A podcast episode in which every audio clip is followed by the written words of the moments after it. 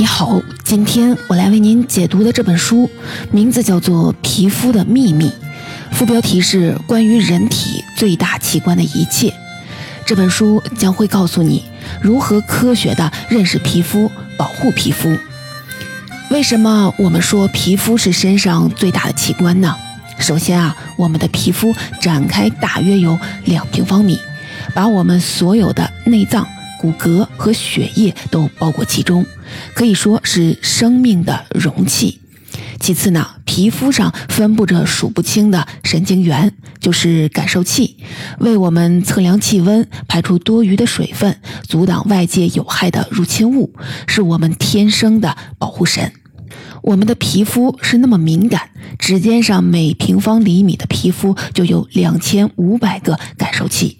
可以轻松判定外界是柔软还是坚硬，是冰冷还是滚烫，从而保我们的身体不受伤害。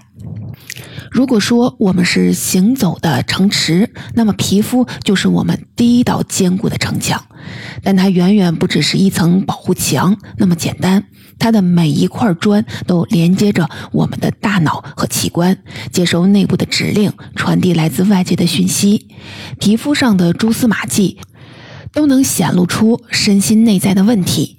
或许你会说，我的心脏很好，从来没出过问题。但你却很难说，我的皮肤从来没出过问题。作为这样一个重要的器官，我们却常常的忽视它。只有在皮肤罢工或者是出现警告的时候，才会注意到它。英文里有一个说法，直译过来呢，就是在我的皮肤底下。这个词啊，一般用来形容让你很难受的经历，也侧面突出了皮肤问题亮红灯是很折磨人的，同时也是大众所苦恼的问题。好在啊，这本书会带你深入的了解皮肤的秘密，只有搞懂了皮肤的运作机制，才能合理科学的维护它。本书的作者伊尔·阿德勒是德国著名的皮肤专家，曾出版多部与皮肤相关的专著。这本书是他为大众读者写的科普作品，曾多次登上德国杂志《明镜周刊》的畅销榜，在亚马逊上收获了众多五星好评。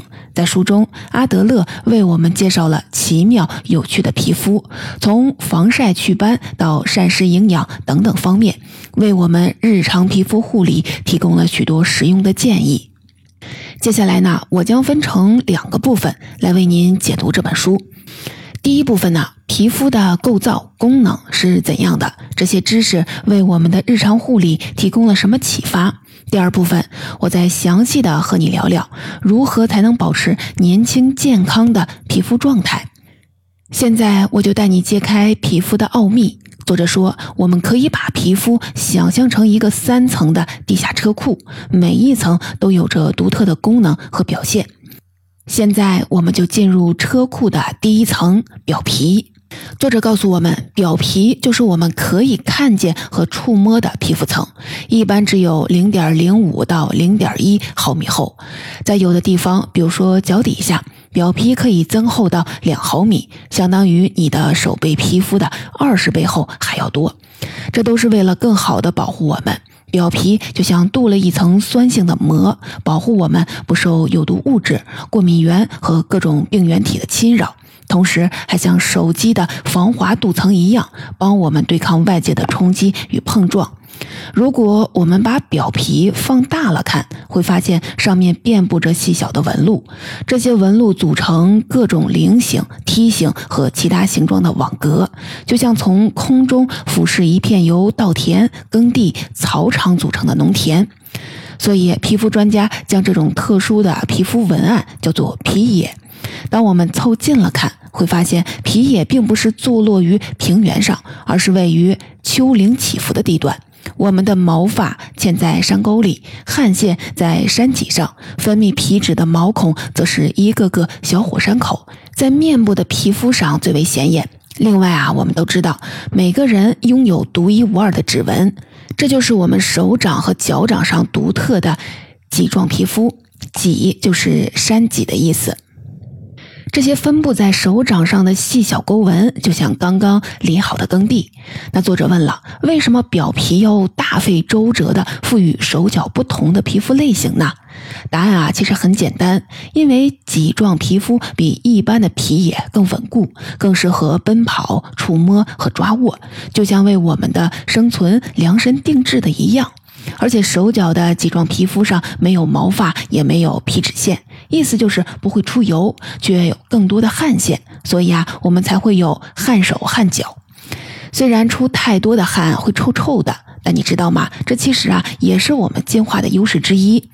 当我们还是原始人的时候，如果不知道从哪里窜出来一头熊，湿润的脚掌会更利于我们逃跑；而需要爬树的时候，汗手也能更好的粘附树干。帮助我们更快地爬上去，所以啊，皮肤也是我们进化优势之一。前面我们说到，皮肤就像我们身体的城墙，而表皮上的皮肤保护屏障就是我们忠实的守城军队。作者强调，每个表皮细胞都由四层细胞组成，从下到上分别是细胞基底层、棘层、颗粒层和角质层。而每四个星期，最下面的基底细胞都会逐渐的向上推移、变形，成为最顶层的角质层细胞，形成保护我们的屏障，再变成皮屑，从我们的皮肤脱落，完成表皮细胞的生命之旅。所以说，每四个星期，我们的表皮细胞都在更新换代，世世代代扮演着守护城墙的工作。说起来，可能你不信。但我们随时随地都在掉落过期的角质细胞，也就是皮屑。作者说，我们每分钟都要脱落大约四万片皮屑。你看啊，人类真的是废物制造专家。但好在啊，大部分的皮屑是肉眼看不见的，不然啊，还真是有碍观瞻了。不过呢，如果你看得见自己的皮屑，那可就要警惕了。你可能患有轻微的皮炎或者是湿疹一类的问题。因为当我们的皮肤守军遇见了外敌入侵，比如说过敏源、刺激物或者是病原菌这样的敌人，便会加速新陈代谢，同时出现更多的牺牲者，也就是大量的皮屑脱落。总之啊，如果你有这样的症状，请快去看医生吧。另外，作者强调，我们的皮肤还有一层酸性保护膜，由角质细胞废料、皮脂、汗水这样的新陈代谢的产物组成。而汗水当中的乳酸还可以达到很多护肤品宣称的轻度刷酸磨皮的效果。这些酸性的物质不仅为我们的皮肤凝结水分，而且还供养着皮肤上的微生物。我们都知道，肠道内有很多有益的菌群。这对我们的免疫力非常的有好处，皮肤也是一样的。作者说，每平方厘米的皮肤上都居住着上百万个微生物，它们会生产抵御入侵者的武器，发挥抗生作用，有的还对我们的免疫系统有增强作用。而皮肤表面的弱酸环境就是它们完美的生存基地。我们现在可以回想一下，我们每天是否都会洗澡呢？洗澡的时候是否会用碱性的香皂或者是肥皂仔仔细细的把全身擦个遍呢？甚至会用磨砂膏去一遍角质呢？作者告诉我们，这简直啊就是一场灾难。我们的表皮好不容易建立起来的角质保护屏障和酸性的保护膜，就这样啊被我们一抹而尽了。你知道吗？传统的碱性清洁皂会将我们皮肤的酸性 pH 值变为弱碱性，而这需要二到六个小时的艰难维修，我们的皮肤才能将 pH 值扳回来。而在这一段没有守卫的时间里，不健康的细菌、真菌和病毒都能够轻易的入侵皮肤。所以啊，就算是为了你可怜的皮肤守卫军，请少用磨砂膏和香皂清洁皮肤，特别是脸部角质层非常的脆弱，不要再频繁的去角质和皮脂了。刚才我们提到，角质细胞就会自动的脱落，所以健康的皮肤并不需要额外的打磨，这反而会引发破坏皮肤保障屏障的风险。而且作者提到，人体皮肤的褶皱很容易藏污纳垢。特别是肥胖人士的腹部、背部褶皱比一般的人更深，加上出汗量大，如果使用碱性的香皂或者是肥皂清洗皮肤褶皱，将会导致大量的细菌滋生，刺激气味腺，从而呢就带来一种很不理想的副产品，那就是难闻的体味儿。所以说，过度使用香皂反而啊就会发臭，请尽量的使用弱酸性沐浴产品，而且啊，沐浴乳也最好使用无味儿、不起泡沫、不添加色素的那种。而对于超重人群，作者也提供了一条秘方，可以用温和的新软膏涂抹褶皱部位，而有的软膏当中还含有抗真菌剂，可以对抗褶皱当中藏起来的真菌。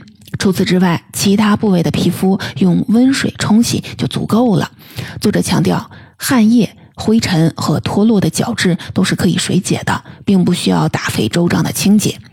现在啊，我们继续的往下走，来到皮肤的地下二层——真皮。真皮比表皮厚很多，大约有两毫米厚，里面布满了结缔组织，赋予皮肤弹性和抗拉强度。结缔组织当中有两种重要的纤维，一种是我们常听到的胶原蛋白纤维，而另一种是弹性纤维。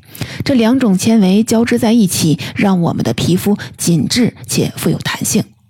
随着时间的推移，这两种纤维会自然的流失。一方面是自然老化的缘故，而另一方面呢，也是外界环境因素所导致的。作者告诉我们，日晒、烟草、压力、睡眠不足、营养不良、缺乏运动等等，都会加速弹性纤维的流失。相信啊，你也有这样的经历，在熬了几个大夜之后，发现皮肤没有光泽，松松垮垮的，甚至还冒出了细纹，这就是纤维加速流失的结果。所以啊，保持规律的作息习惯对我们的皮肤至关重要。另外啊，真皮层也是我们大脑的前哨兵。为什么这么说呢？因为会让我们感到疼痛、压力。触感等一系列神经纤维都位于地下二层的真皮层。作者告诉我们，当遇见具有危险性的疼痛，神经纤维会闪电般的将信息传递给中枢神经系统。这就是为什么我们不小心碰触到了开水，会条件反射的缩手；而对于不是很紧急的情况，比如说触摸、按压等，神经系统则会不紧不慢地传输信号给大脑。最后呢，人体的整个皮肤空调系统也位于真皮层。为什么说是皮肤的空调系统呢？因为我们有大量的血管分布在真皮层当中，而我们都是通过血液循环来调节身体散热、保持体温的。比如说，在严寒环境下，我们的皮肤会为了避免散热太快，整体减慢真皮当中血液的循环，来达到保温的效果。在这里啊，作者给我们提了个醒。冬天很干燥，所以出门前我们涂很多保湿霜或者是护手霜，但是也要小心。如果护肤品当中的成分表里写有水等等字样的话，最好啊不要在很冷的时候擦，因为护肤品里的水不仅会让我们的脸冻伤，而且蒸发后还会带走大量皮肤天然的油脂。所以作者的建议就是在寒冷的天气里，最好使用不含水分的油性软膏。同样呢，对于需要化妆的女性朋友，我也推荐你啊，到网上搜一搜无水美妆这个概念啊，现在非常的流行，有很多大牌的美妆品牌也已经推出推出了创新的无水配方。说完了表皮和真皮层，我们继续的向下探索，来到最下面的一层皮下组织。皮下组织当中最重要的部分，可能就是皮下脂肪了。我们都知道，脂肪较厚的人比瘦子啊更不怕冷，这是有科学依据的。因为皮下脂肪组织真的可以保暖防寒，而我们所说的皮下脂肪其实是一种中性脂肪，是人体重要的脂肪储备，在饥饿等突发情况下会很有用。但皮下脂肪组织也容纳 不下太多的脂肪组织，多余的都会囤积在腹部或者是内脏，变成有害的脂肪。说到这儿啊，我们得强调一下脂肪之间的区别。除了我们刚才说的中性脂肪外，还有有害脂肪和有益脂肪两种。有害的脂肪集中分布在超重人群的腹部，其实啊就是我们平时说的游泳圈。另外还分布在器官内外的四周，释放大量有害的炎症信号，增加高血压、心肌梗死、中风、糖尿病等等风险。而有益的脂肪也叫做棕色脂肪。这种脂肪呢，占比很少，但可以促进代谢葡萄糖，甚至是燃烧有害脂肪。你没有听错，棕色脂肪真的可以燃烧多余的有害脂肪？你看啊，这是不是为我们的减肥事业提供了灵感呢？的确是这样，研究者就发现，对我们的皮肤进行有规律的冷冻刺激，就可以增加体内的棕色脂肪。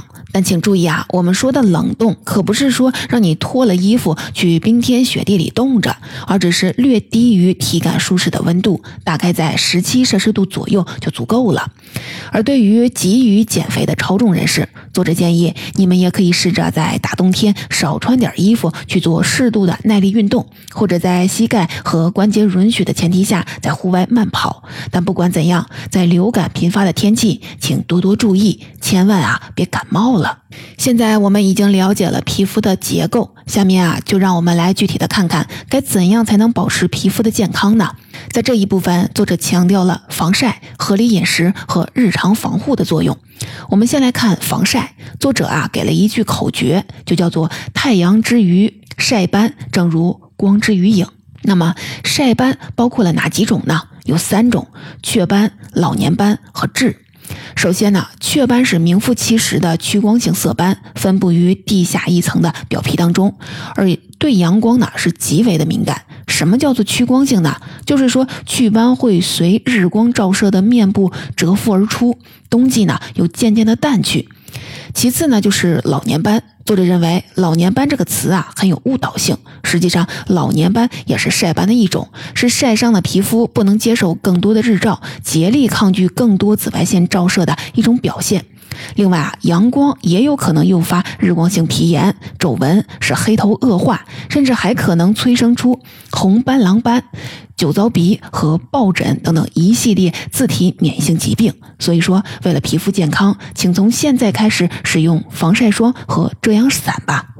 第三种斑点是我们最常见的痣，痣从我们出生就如影随形。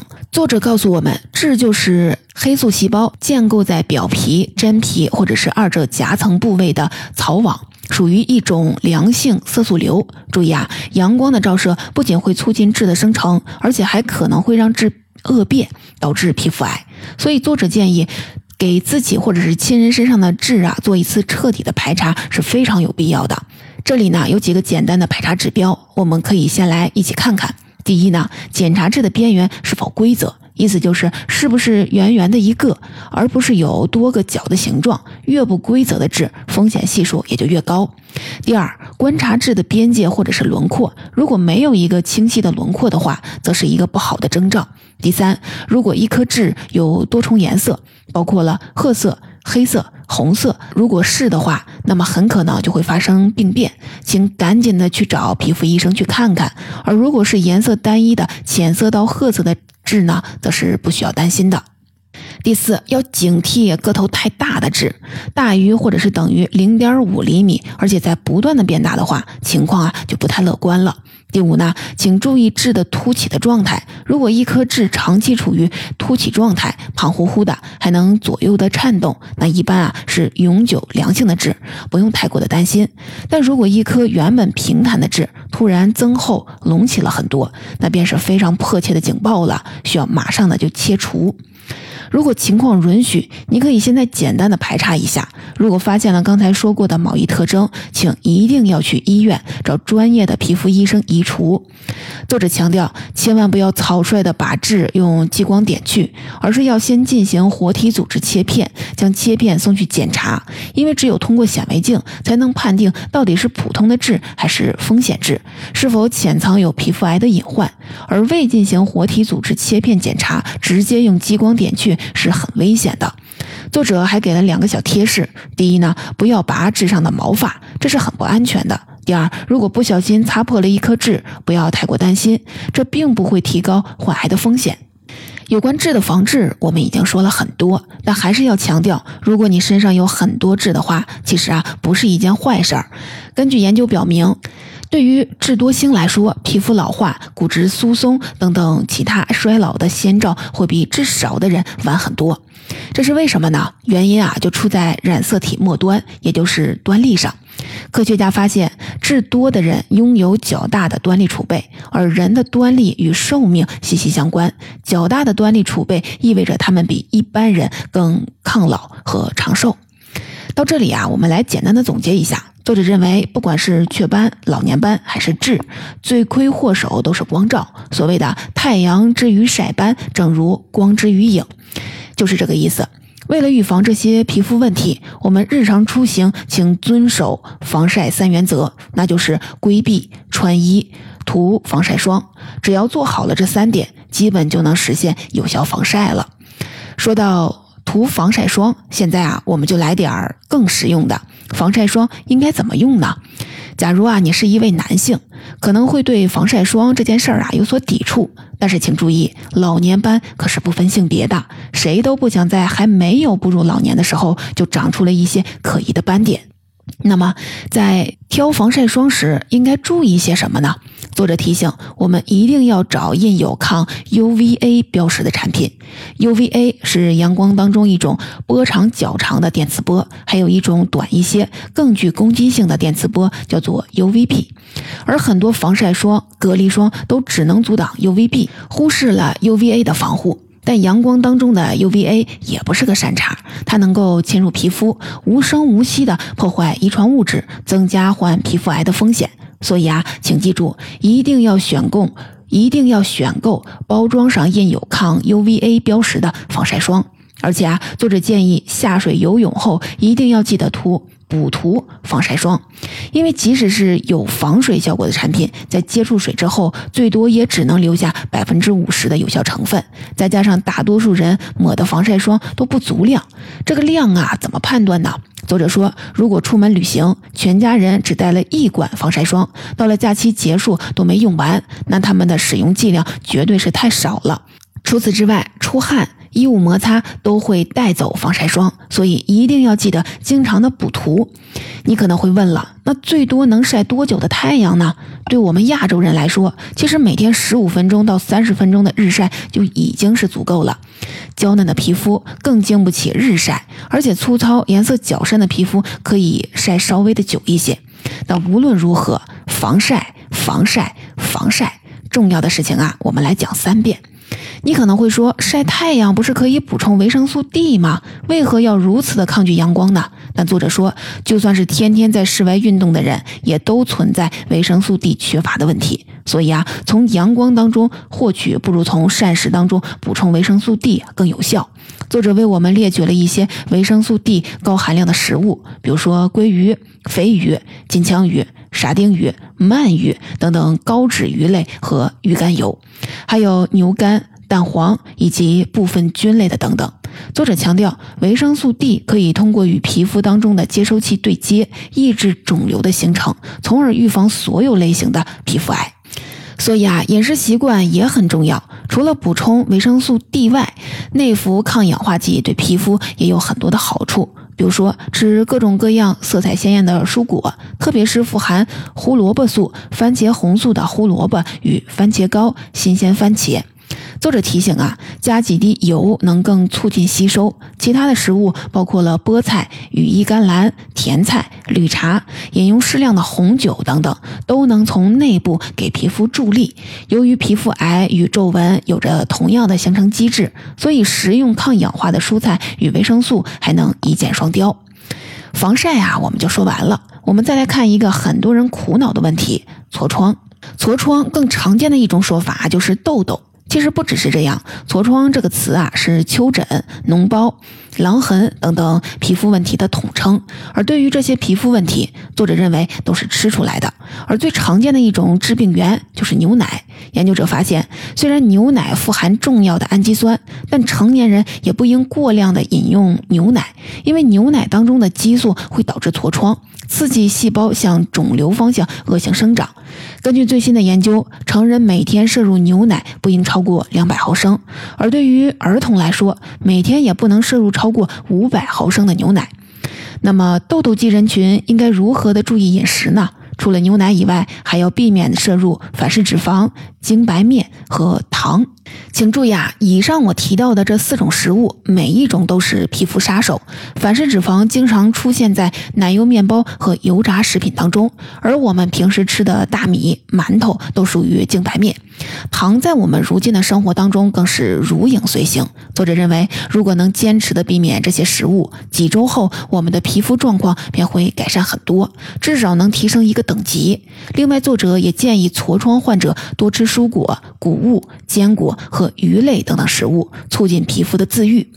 除此以外呢，压力也会让人分泌出一种叫做皮质醇的压力荷尔蒙，让皮肤上长痘。可见，皮肤是我们内心状态的一面镜子。同样的，美好的情绪也会写在皮肤上。作者举了个例子。恋爱的感觉会促使男性分泌睾酮素，让女性分泌雌激素；而对男性来说，恋爱的甜蜜会促进胡子和体毛生长，变得更有男人味儿。但与此同时呢，也带来了脱发问题。而对女性来说，爱的感觉会让机体组织充满了水分，从而使皮肤变得更光滑细腻，头发变得更有光泽，甚至皱纹啊都会晚些出现。当一个人长期处于幸福的状态，他的压力荷尔蒙水平会很低，所以啊，会很少的长痘痘，保持健康的皮肤状况。而且啊，对皮肤的抚摸会产生催产素，这种激素呢，会让我们感觉到快乐。所以这就是为什么人们经常说，幸福和快乐会让人容光焕发。真正幸福的人，不管年龄多大，他的快乐都会很自然的从皮肤状态当中显现出来。接下来呢，我还想跟您分享书中的一些实用的个人防护建议。来看两个我们平时容易遇到却很少引起重视的问题。首先，请你回想一下，当你去游泳、泡温泉或者是蒸桑拿的时候，是不是喜欢光脚呢？就拿桑拿来说吧。作者告诉我们，光脚在那样温暖潮湿的地面上行走，相当于直接与一千五百种具有传染性的微粒直接接触。这些微粒是什么呢？其实就是别人掉落的角质皮屑。如果这个人患有足癣的话，那么情况啊就很不乐观了，你很可能就会被传染上。作者说，从游泳池当中出来的湿脚被传染上足癣的概率相当高，因为消毒剂会侵蚀脚部的角质层，再加上血流不畅、微量元素缺乏等等问题的话，就会很容易中招了。所以啊，可千万不要相信那些擦得透亮、看起来一尘不染的地面，记得呀，穿上拖鞋。